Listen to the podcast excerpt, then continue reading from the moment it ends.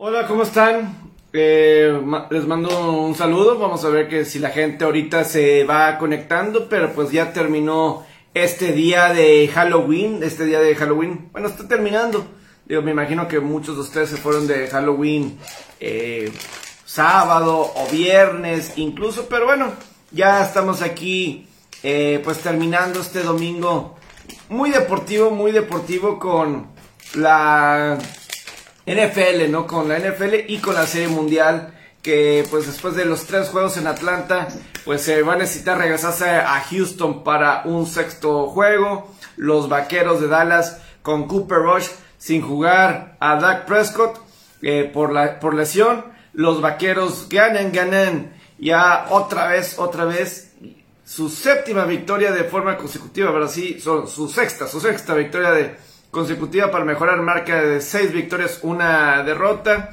Y pues son una de tantas cosas que sucedieron en el día. Lamentable lo de James Winston, el mariscal de campo de los Santos, que parece que va a quedar fuera el resto de la temporada. Parece que sí es una ruptura del ligamento cruzado en la rodilla. Y eso significaría que quedará fuera. Y pues ese juego entre Nueva Orleans y Tampa, eh, muchas situaciones ahí Patriotas viene a la alza. Los Patriotas de Nueva Inglaterra a la alza después de vencer a los cargadores de Los Ángeles, los Jets. Los Jets con Mike White le, le ganan a los bengalíes de Cincinnati remontan para vencer a los Bengals. Eh, también está ese partido, eso que sucedió. Los Titanes contra los Colts, prácticamente los Titanes ya se ponen eh, pues con un juego ya, pues prácticamente amarra la división y todavía apenas estamos en Halloween con esta, con barrer la serie de temporada regular precisamente a los potros de Indianapolis, Detroit y Houston. Houston pues da el bad beat de la semana en las apuestas. En fin, todo eso, pero yo creo que sí hay que empezar ahorita, ahorita lo más importante es lo de la serie mundial y los Astros de Houston se mantienen vivos. Hay partido el martes, hay partido el martes de la Serie Mundial porque pues obviamente pues todavía está por definirse y pues la serie está tres juegos a dos. Eh, se va a mantener mínimo por unos días más. Desde el 2013 un equipo no ha podido ganar, asegurar el título de Serie Mundial en su propio estadio. Simplemente no lo ha sucedido. Desde Boston en el 2013, un equipo no ha ganado la Serie Mundial en su casa desde ese equipo de Boston. Houston lo puede hacer. Si gana tanto el juego 6 el martes y luego el juego 7 en miércoles. Es la única forma que se pudiera eliminar esa estadística. ¿Por qué? Porque, eh, pues sí, obviamente Atlanta ya no lo si puede ganar ya sea el juego 6 o juego 7 para ser campeones, pero ese sería precisamente el en Houston, no en Atlanta.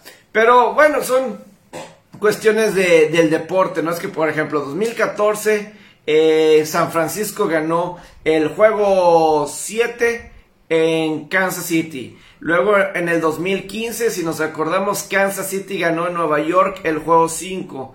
En el 2016 fueron los Cachorros de Cincinnati que ganaron en Cleveland el juego número 7. En el 2017 Houston ganó en Los Ángeles el juego número 7 también. En el 2018 eh, Boston ganó en Los Ángeles para asegurar en el juego 5 esa serie mundial. 2019 eh, Washington ganó en Houston el juego 7 para asegurar esa serie mundial. Y pues bueno, el año pasado Dodgers lo ganó en la burbuja que se llevó a cabo en Texas. Entonces, desde el 2013 de esa serie mundial de Boston contra los Cardenales de San Luis fue la última ocasión. Eh, simplemente lo que pasó hoy en esta serie mundial, en este partido, es finalmente despertaron los bats de los Astros de Houston. Que eso había sido la situación. Eh. A pesar de del gran lineup que tienen, que el lineup de Astros es muy, pero muy peligroso, pero finalmente despertaron. Yo creo que hay dos específicamente que despertaron. El caso de Carlos Correa, que hoy conectó tres hits de cinco para, e impulsó dos carreras, una carrera Eh, también Alex Bregman tuvo eh, hits importantes donde pues se llegó a envasar, incluso pues también en la inmediatamente después, inmediatamente después de que eh, los Bravos tomaron ventaja de 4-0 con el Grand Slam de Adam Duval, Alex Bregman tuvo un turno de bat muy importante que produjo, que mantuvo el rally, no me acuerdo si fue carrera, se me va una disculpa, eh, pero ese momento fue tan importante porque Alex Bregman había estado batallando tanto que lo movieron y lo cambiaron al puesto número 7, al puesto número 7 en el lineup de, de Houston. Era lo más bajo que había estado en el lineup de Houston desde, desde la serie de campeonato del 2017. Tanto tiempo había pasado de que Alex Bregman no estaba bateando hasta en el número puesto número 7, pero aprovecharon los, los mismos eh, Astros la cuestión de Tucker Davison. Tucker Davison que hizo eh, pues un muy... Eh, era de 25 años, tenía apenas 5 apariciones en su carrera en las grandes ligas. Ryan Snicker le dio a él la pelota. Él, la verdad, fue el jugador que reemplazó a Charlie Morton en el, en el roster de Serie Mundial cuando Charlie Morton se quebró la pierna en el juego 1 y Charlie Morton debió de haber sido el abridor en este juego número 5. ¿Qué hubiera sido? Digo, obviamente en los deportes existen las lesiones, ¿verdad? Eh, eso en cualquier deporte existe las lesiones y el que hubiera estado ahí. ¿Cómo estás, Juanjo? Eh, gusto en saludarte. Eh, ¿Qué hubiera sido, no? Si hubiera estado tal jugador o tal jugador. y pues hoy Charlie Morton le hubiera tocado ser el pitcher abridor del juego 5 y definitivamente hubiera sido una mejor apuesta que lo que tuvo que hacer Atlanta con Brian Sneaker, que con, perdón, con este pitcher de 25 años que le dio la oportunidad a Tucker Davidson, de 25 años que en el juego 1 pues ni siquiera estaba con el equipo, estaba en su casa viendo la serie mundial, según escuché la historia, y finalmente tiene la, la oportunidad. Es que, al final de cuentas, al final de cuentas, digo, y le salió Atlanta en el juego 4 del sábado. A final de cuentas le, resultó. Pero simplemente, y eso para mí va a estar muy, pero muy claro. No me importa eh, lo que puedan decir los analytics en general. Pero en postemporada, en postemporada sí necesitas eh, los pitchers para ser campeón de serie mundial. A lo mejor al principio en postemporada o al principio en alguna serie te puede funcionar los juegos de bullpen o usar mucho los bullpens, pero si entre más va pasando una serie o si a estas alturas de serie mundial si necesitas tener pitchers abridores que te sacan y que te hagan la diferencia. Si es claro que te duran 6, 7 entradas, digo, repito, Atlanta pues sí tenía sus tres pitchers abridores, así eh, seguidos, ¿no? Eh, abridores. Porque cierto, si tienes ese pitches de abridores y tienes un buen bullpen como tienes Bravos, tienes, tienes mucho, tienes, tienes mucho. Entonces, esa es la, cuestión de, los, de los Bravos, ¿no? De que en estos juegos 4 y 5 tuviste que utilizar mucho al bullpen. También, también lo, los Astros, ¿eh? Los Astros también tuvieron que utilizar, incluso pues, de hoy desde temprano, ¿cuánto ¿Cuánto tiempo duró Framer Valdés? No duró nada Framer, Valdés. Duró muy poco Valdés. Eh, en el juego... Es más, para mí, para mí, para mí, en el juego 4 fue error el que hayan sacado hasta Greinke tan pronto del juego 5. Perdón, del juego 4. Que lo hayan sacado tan, tan pronto Dusty Baker. Necesitas entradas que te dé. Si te está lanzando bien, déjalo, déjalo. Eso puede ayudar a tu bullpen, a final de cuentas. Sobre todo porque no es como... En esta serie mundial no tienes al Justin Verlander, no tienes al Gary Cole, si eres los Astros. Eh, no tienes esos tipos, y no tienes a las McCullers tampoco, que está lesionado. Entonces necesitas caballos, verdaderos caballos que estén ahí. Y Greinke Digo, obviamente pues no ha sido el mismo y todo eso, pero al final de cuentas es postemporada y en postemporada los de experiencia eh, cuenta bastante y eso pues te compra muchas cosas. Y alguien como Gringy, y sobre todo que te estaba lanzando bien, te estaba lanzando bien, yo creo que lo hubieran dejado. Porque a final de cuentas ahorita Houston, pues yo creo que sí les costó el juego 4 y que se fueron abajo 3 a 1 en la serie. Y ahora lo que tiene... Eh, exactamente, Juanjo, porque para mí, para mí, la serie mundial del 2016 entre cachorros e indios de, Cleveland, para mí tiene mucho... O sea, ¿se acuerdan ese bullpen de Andrew Miller? Eh, ah, se me van los otros dos, dos, relevistas que tenían los, los indios en ese, que eran muy buenos, eran tres, eran tres, era Andrew Miller, creo que era Hand, si no me equivoco este apellido Hand, y había un tres.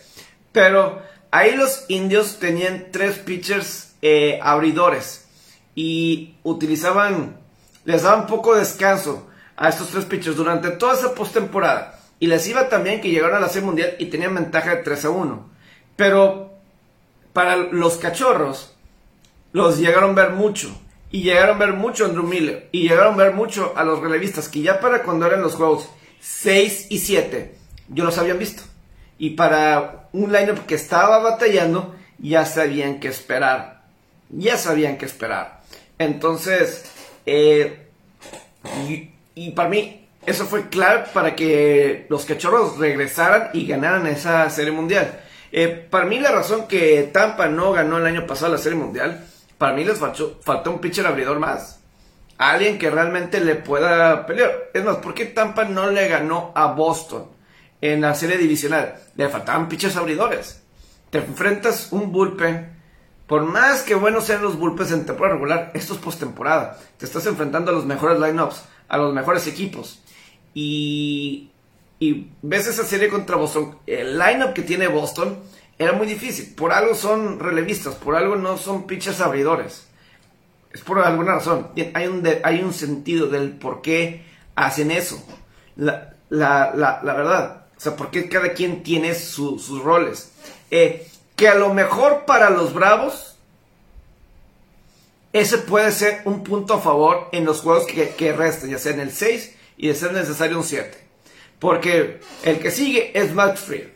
Y si es necesario 7 es Ian Anderson. Dos pitchers eh, principales. Digo, también para, para... Ya se dijo que García va a ser el pitcher abridor de Astros en el, que, en el juego porque los Astros utilizaron a José Urquidi en este partido. Salió de relevista y estuvo una entrada. Me imagino que en algún momento José Urquidi va a estar otra vez eh, listo, disponible. Pero, digo, es cierto que Max Fried no tenía dos últimas salidas buenas.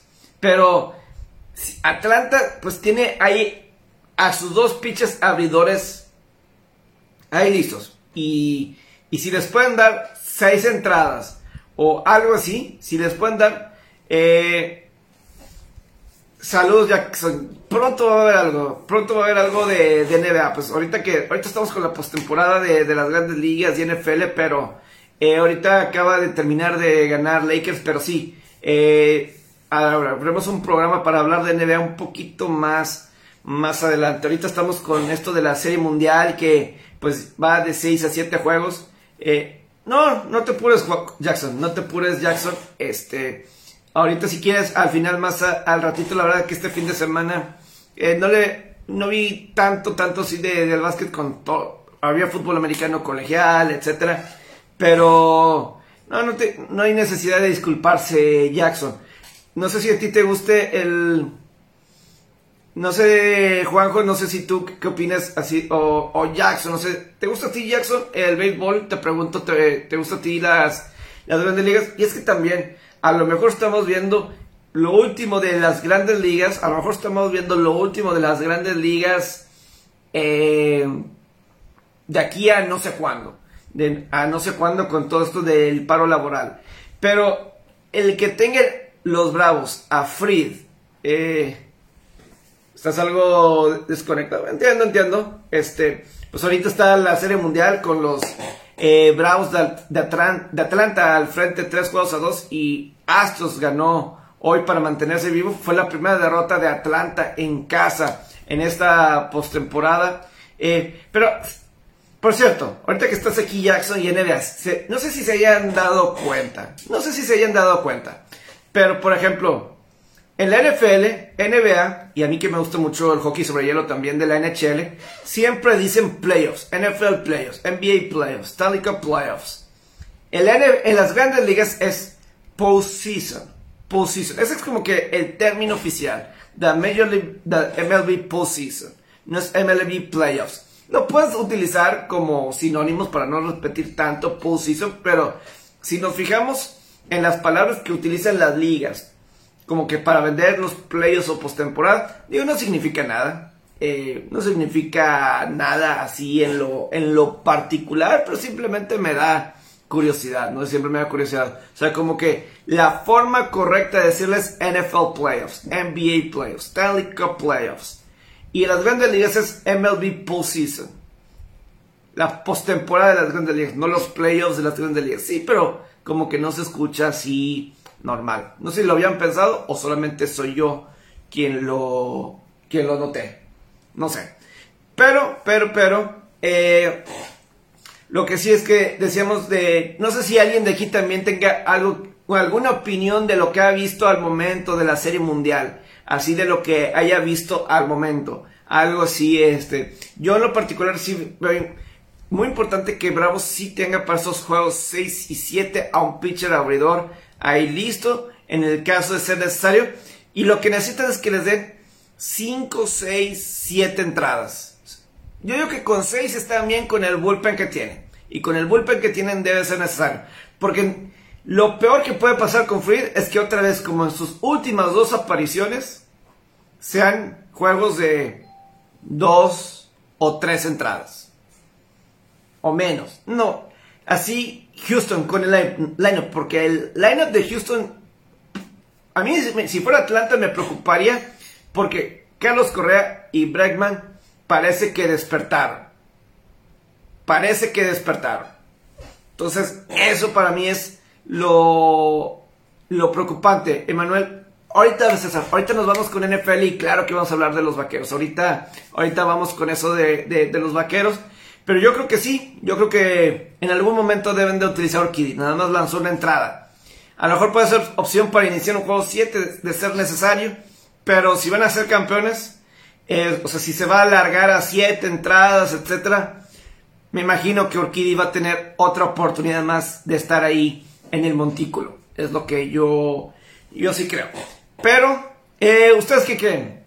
Juanjo ya dijo que Houston no cree que remonte. Eh, yo en lo particular, lo siento, sí. Eh, más vale que Fred tenga una buena salida.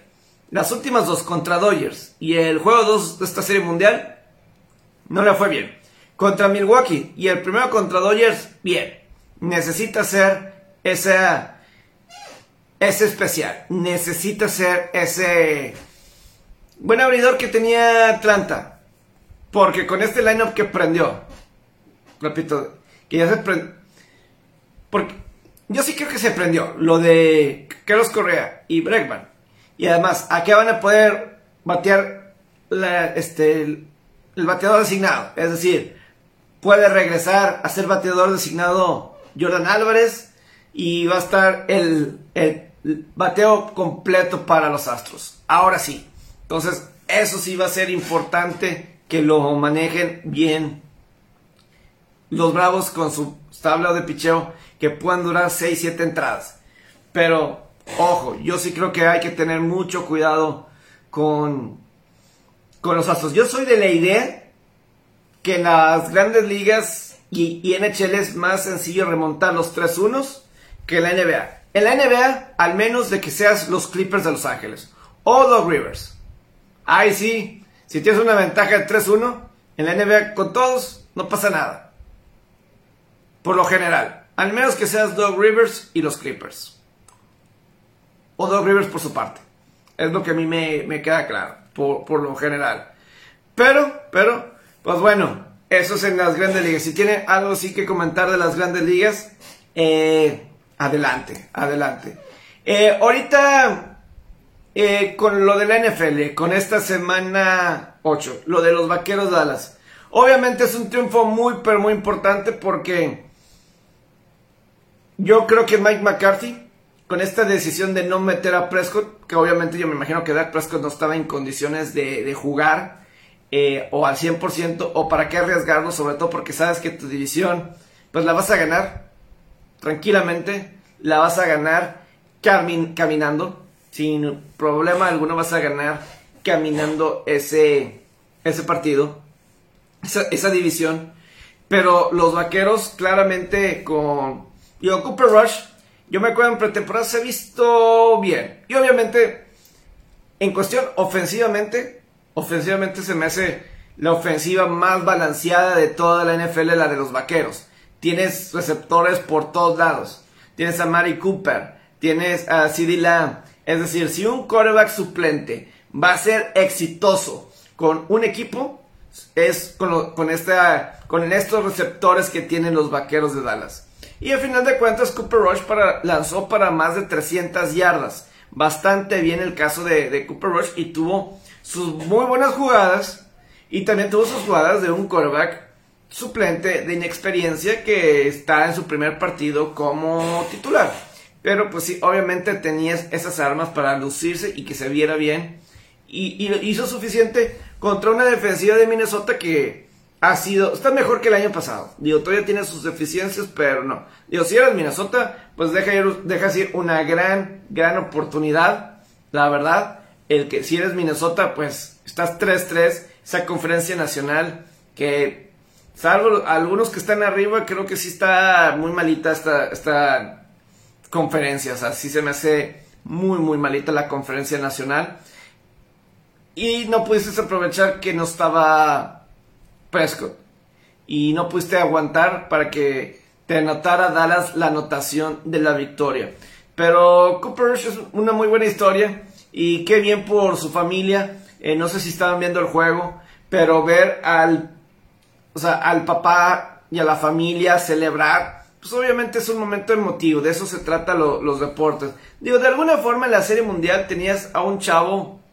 Ya, teníamos en ambos lados, tanto en la Serie Mundial como en el Sunday Night Football, teníamos a dos jugadores que, inesperadamente estaban en esa situación. En el caso de Tucker Davison, el jugador de 25 años, se puede decir que no lo aprovechó.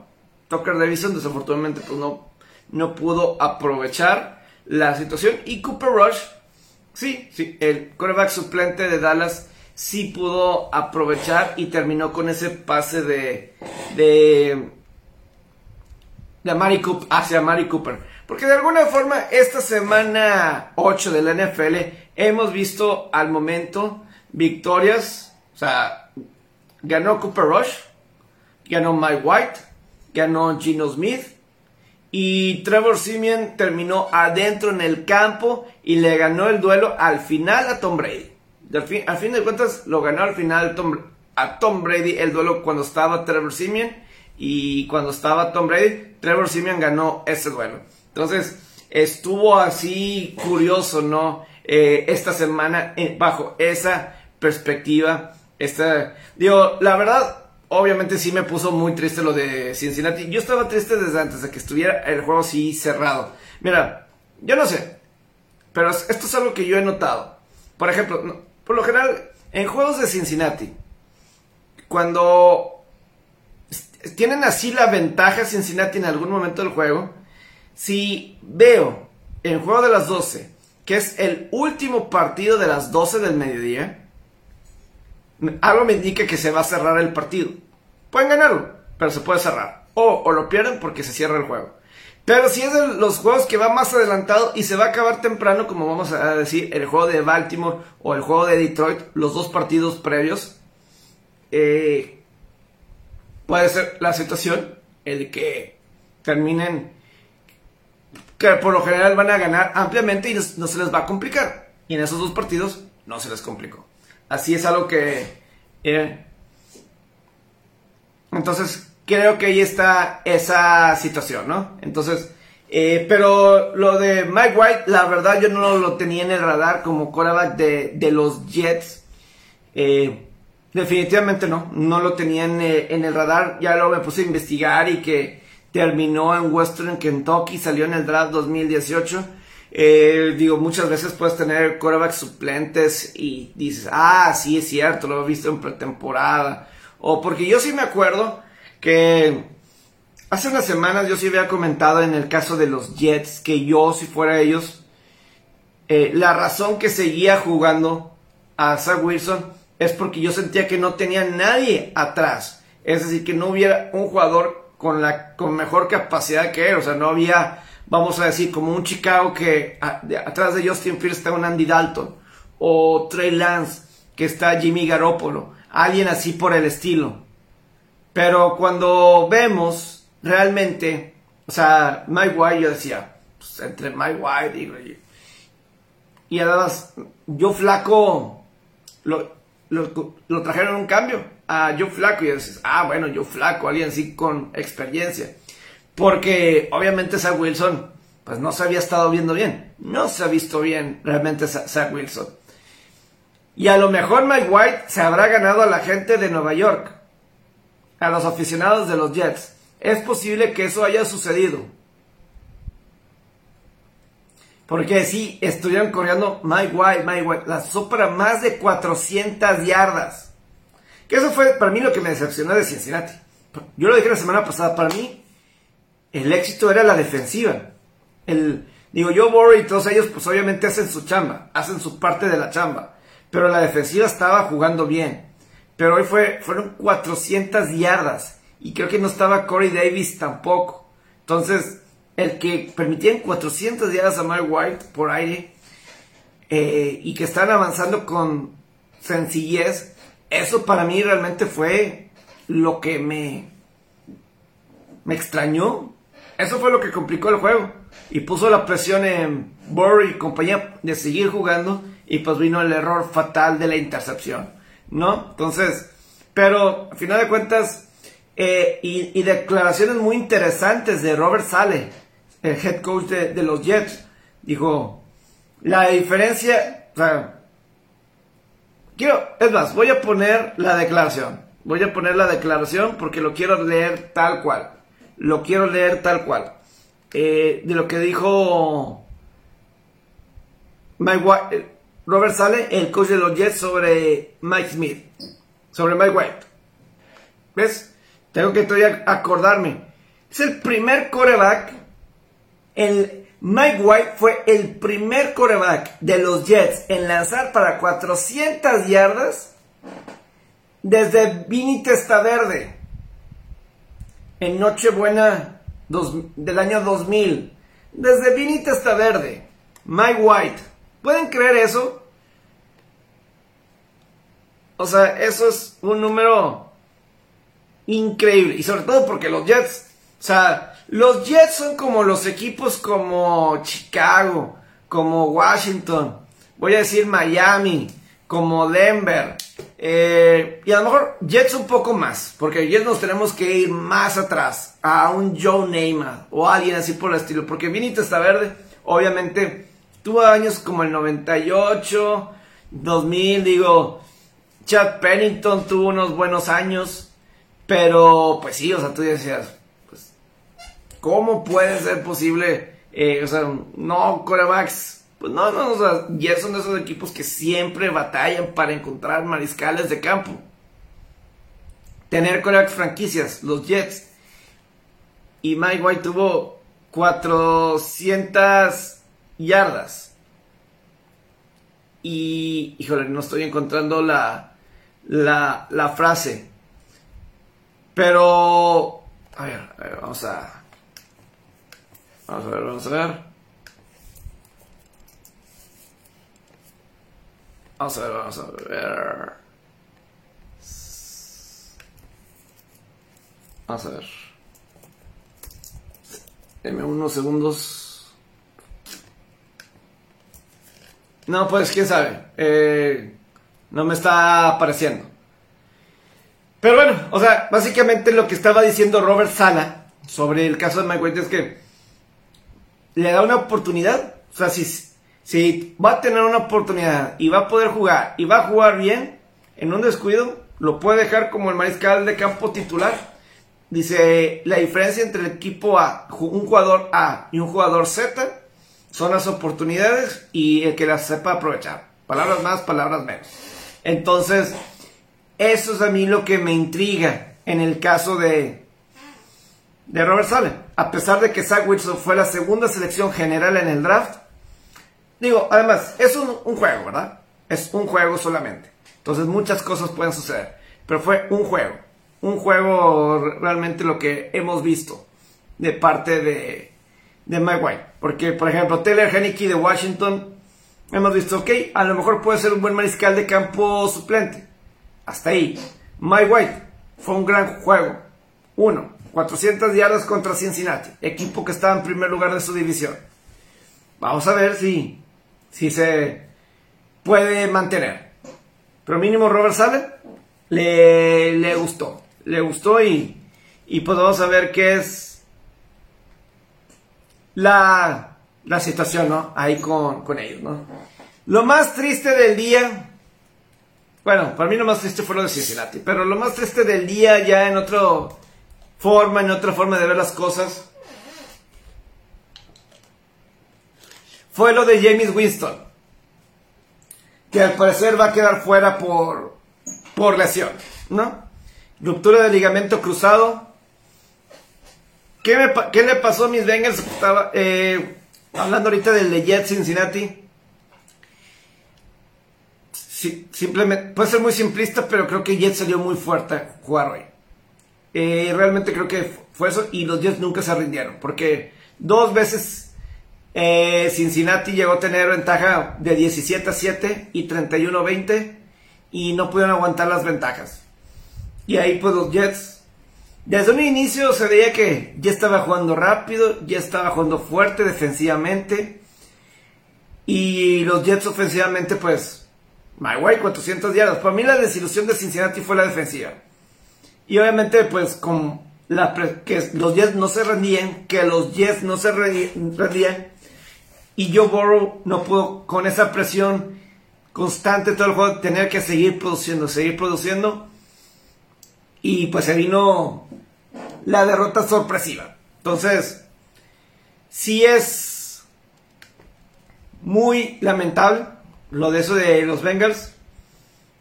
Perder así contra los Jets. Y digo, cuando se cae, estaba el juego 31-20, yo no vi cuando se fueron arriba 31-20, ni el regreso porque me estaba trasladando a Regera Deportiva porque estamos teniendo los programas por lo general los domingos de 2 a 4 de la tarde. Estas son las horas que estoy en cabina, por lo general. Que por cierto, esta semana no voy a estar en cabina ni en Radiolandia ni el domingo, porque voy a estar en la Primera Maya cubriendo el torneo de golf de Mayacoba. De Mayacoba, voy a estar a partir de mañana ya, ya vuelo para estar en Mayacoba para el torneo de golf. Entonces ahí nada más como información. Ahí se los paso por si me quieren seguir en redes, si a alguien le gusta el golf. O si multimedios, milenio, pues ahí que estén al, pendiente, ¿no? Eh, pero para mí lo, triste de, la jornada es lo que pasó con James Winston, porque pues tiene una oportunidad, una oportunidad de regresar y le, le, estaba ganando Tampa, fue fundamental para que tuvieran abrieran la ventaja sobre Tampa Bay. Y sabemos que pues la última temporada de James Winston en Tampa, pues lanzó 30 pases de anotación, pero también fue interceptado en 30 ocasiones. Eh, pues sí, eh, entonces todo punto, eh, todo punto para los delfines a una primera selección, parece ser. pero Winston estaba bien feliz, sí, estaba muy feliz estaba feliz porque pues Team Guy, ¿sabes, no? Pero dicen que Sean Payton lloró. Sean Payton lloró a, a llegar al vestidor y ver a, a, Winston con la lesión. Pero sí es, sí es triste y, y, Winston se tiene que doler, o sea, tiene aquí una oportunidad primero de estar con un gran coach como es, un muy buen coach como es Sean Payton un gran coach como Sean Payton y a final de cuentas que le pase ese tipo de lesión cuando está jugando bien contra el equipo que ya no lo quiso. Que obviamente Tampa tomó la decisión correcta. Eh, obviamente tomó la, decisión correcta eh, Tampa con la cuestión de, de Brady sobre Winston. O sea, toda la vida, toda la vida. Es más, se dio a conocer en estos días, semanas, que San Francisco pudo haber tenido a Tom Brady, pero se quedaron con Garoppolo. Y Garoppolo no es malo, pero yo creo que te vas con Brady mejor que Garoppolo. Creo yo, creo yo. Pero bueno, que si Simeon será eh, un quarterback para confiar Trevor Simeon, pues vamos a ver qué es lo que decide eh, Sean Payton, porque la razón que traen a Trevor Simeon es porque, ok, Taysom Hill no va a ser el quarterback titular, pero Taysom Hill eh, lo quiero utilizar también como receptor a la cerrada, corredor, como siempre utilizas a alguien como Hill en, su momento. Eh, pero, a ver, quiero ver algo.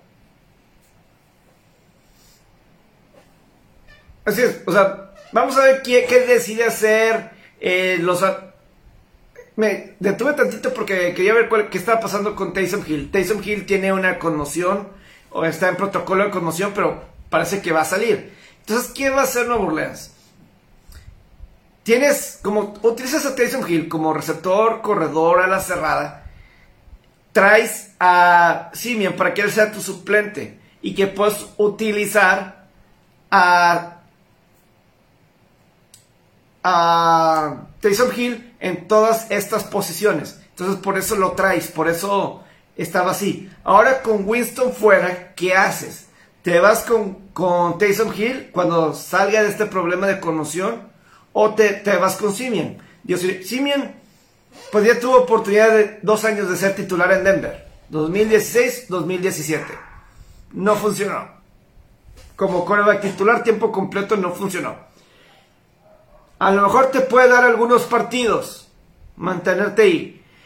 Y, el problema que de los Santos yo no creo que tenga tan buenas armas ofensivas. Que, o sea, para que esté respaldado. Digo, tienes Alvin Camara, super jugador. Pero si ya más adelante puede regresar Michael Thomas, a lo mejor por ahí puede llegar a tener algo de éxito. Pero fuera de ahí, esa es la duda de Simeon. O sea, no se me hace malo, pero creo que sí puede ser un buen suplente. ¿Qué es un suplente? Como lo que vimos hoy. Sale Winston, Simeon tiene que terminar el juego, unas buenas jugadas, va. Pero para todo un partido, para lo que vamos a la semana 9 hasta la semana 18, ahora, hasta la semana 18, ¿funcionará de esa forma? No sabemos. Eso es lo que pues estará por determinar, pero va a ser muy interesante cómo Sean Payton tome eso. Pero pues claramente una de las historias a seguir pues era lo de James Winston, ¿no? De esta semana 8. Y sí es triste que haya quedado fuera con... Todo parece indicar ruptura del ligamento cruzado. La pierna se le quedó ahí atorado. Eh, Primero quiero responder a lo de Juanjo, a lo que decía de los delfines. Parece que otra vez eh, de los delfines no les resultó, no, no les resultó lo de toda esta reconstrucción. Ganaron el primer juego, no han vuelto a ganar. No, yo creo que Houston y Detroit van a terminar peor que Miami. Miami creo que la próxima semana va contra Houston. Miami va a ganar ese partido. Miami, sé que puede decir, ah, Jacksonville le ganó a Miami. Pero sentía que Jacksonville estaba más cerca de ganar. Por cierto, em, eso de los Tejanos, eso de, de Houston, para las apuestas, para las apuestas, ese juego de Carreras Houston esto que se le dice bad beat, terrible, terrible, terrible. El juego estaba 38-0 después de tres cuartos. 38-0. ¿Se pueden imaginar eso? 38-0. En el cuarto cuarto anotó Miami 22 puntos. Y en la última touchdown fueron por conversión de dos puntos. Y la diferencia terminó siendo 38-22. 16 puntos. Muchos estaban en 16 y medio, 17 y medio. Simplemente eso debió haber dolido bastante, bastante. Hablando de ese Houston Carneros. O sea, yo mis pronósticos había puesto ese. Yo pensaba, check, 38-0. Y pum, 38-22. Yo en qué momento, yo no. Hasta chequé después del marcador. 38-22. ¿En qué momento? Pero 22 puntos. Y todavía fueron por la conversión. Todavía fueron por la conversión. Y, y acertaron. Digo, puedo entender la conversión. Ya habían estado a 24. Tres touchdowns. Con tres conversiones de dos puntos y empatas el juego. Pero ya estaban soñando. Ya soñar bastante con eso. Tantas selecciones de primer ronda de Miami y no dan resultados.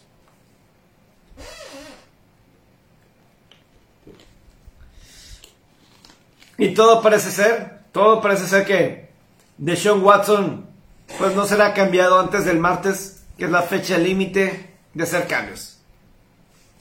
Metieron a toda la banca en los dos lados, ofensiva y defensiva. A mí no me gustó la verdad para nada. Lo entiendo por la cuestión de las lesiones de guardar, pero qué bárbaro, 38-22 y saca la línea. Órale. Estuvo yo una vez me imagino a los que hayan metido ese juego de. que se hayan atrevido siquiera. Esa línea de 16 y medio. Check. Sí, o sea, ya estabas sacando y tú. Ah, resulta que no. Simplemente fue muy, muy lamentable. Tantas elecciones de primera ronda en Miami y no dan resultados. Así es. Quiero decir rápidamente, a los resultados antes de ya despedirnos, porque hay que hacer maleta, hay que cenar, porque mañana vuelo a la Ribera Maya a trabajar. Eh, Carolina le ganó a Atlanta 19 a 13. Buffalo le ganó a Miami 26 a 11, Juego que empezó lento, pero por ejemplo, ahí Buffalo sí sacó la línea. Estaba en 14 y medio y parecía que no se iba a sacar y sacaron eso. San Francisco, Chicago. 33 a 22. San Francisco saca el juego, juego que era el más, más bajo en los totales de altas y bajas y se hizo tranquilamente. 33 a 22. Garópolo, más de 300 yardas, gana en el juego. Pittsburgh le gana a Cincinnati 15 a 10. Filadelfia le gana a Detroit 44 a 6. 44 a 6 ganan las Águilas. Detroit como que tiene un buen... Digo, Detroit no ha ganado. Pero es un juego bueno, un juego malo. Juego bueno, no malo. Por ejemplo, contra Carneros fue buen juego. Contra Cincinnati, mal juego. El de Minnesota fue bueno. Luego fue, no me acuerdo quién. Y luego fue el juego de Baltimore. Buen juego. Y hoy tocó y le fue terrible. 44-6. Y hablé del de Carneros Houston. Titanes Colts gana Titanes 34-31. Muchos van a estar hablando de las intercepciones de Wentz. Pues sí, desafortunadamente. Van a estar hablando de... ¿Quiénes van a venir al abierto de Mayacoba? Buena pregunta. No, hay. Van a haber muchos buenos golfistas. Hay, hay cinco mexicanos. Falta mañana el qualifier. Pero al momento hay cinco mexicanos. Que es Abraham Carlos Ortiz, eh, Juan Carlos Benítez, JD Fernández y Roberto Díaz. Son los cinco mexicanos que van a estar.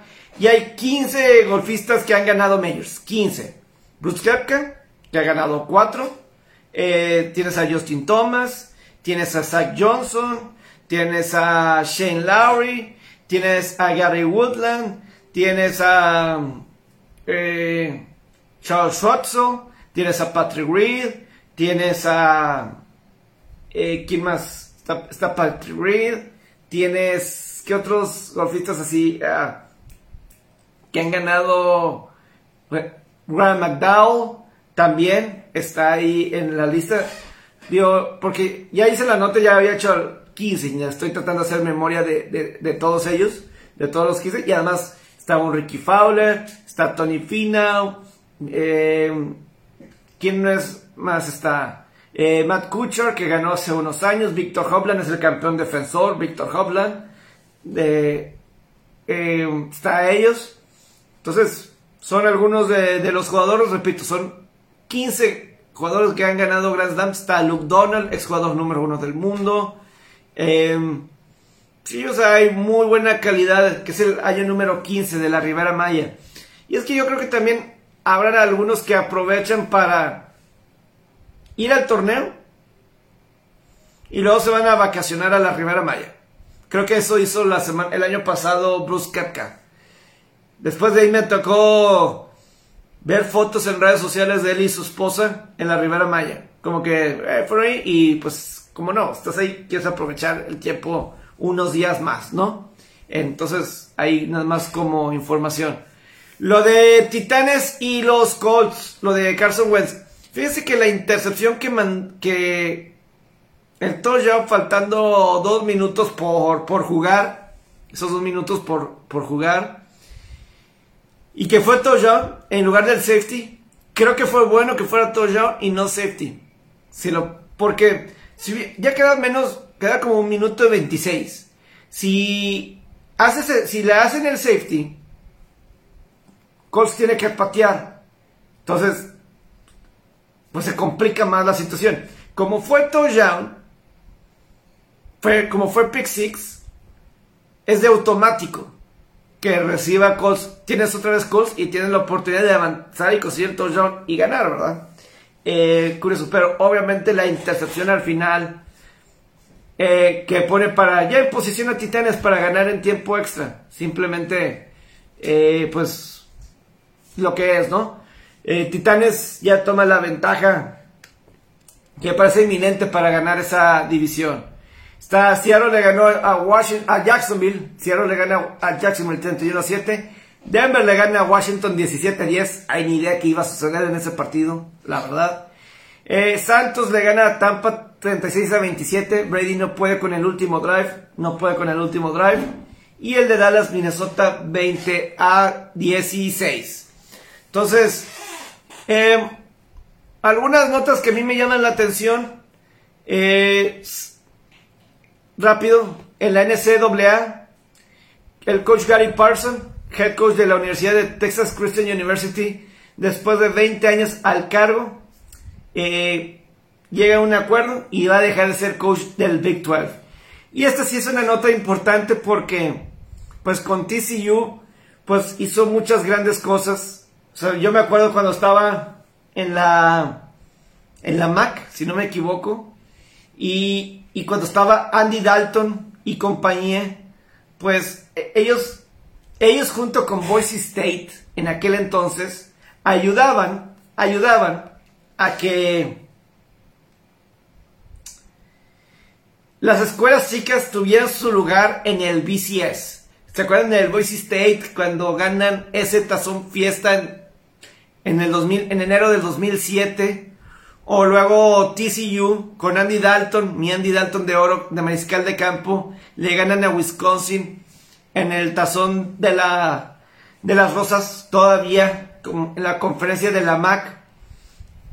Y ahí era lo que les ayudaba para levantar la mano, eh, darnos una oportunidad. Y esos tipos de juegos le dieron a TCU para que ingresara a la Big 12 que desafortunadamente ha tenido momentos no muy buenos, no muy buenos recientemente, TCU.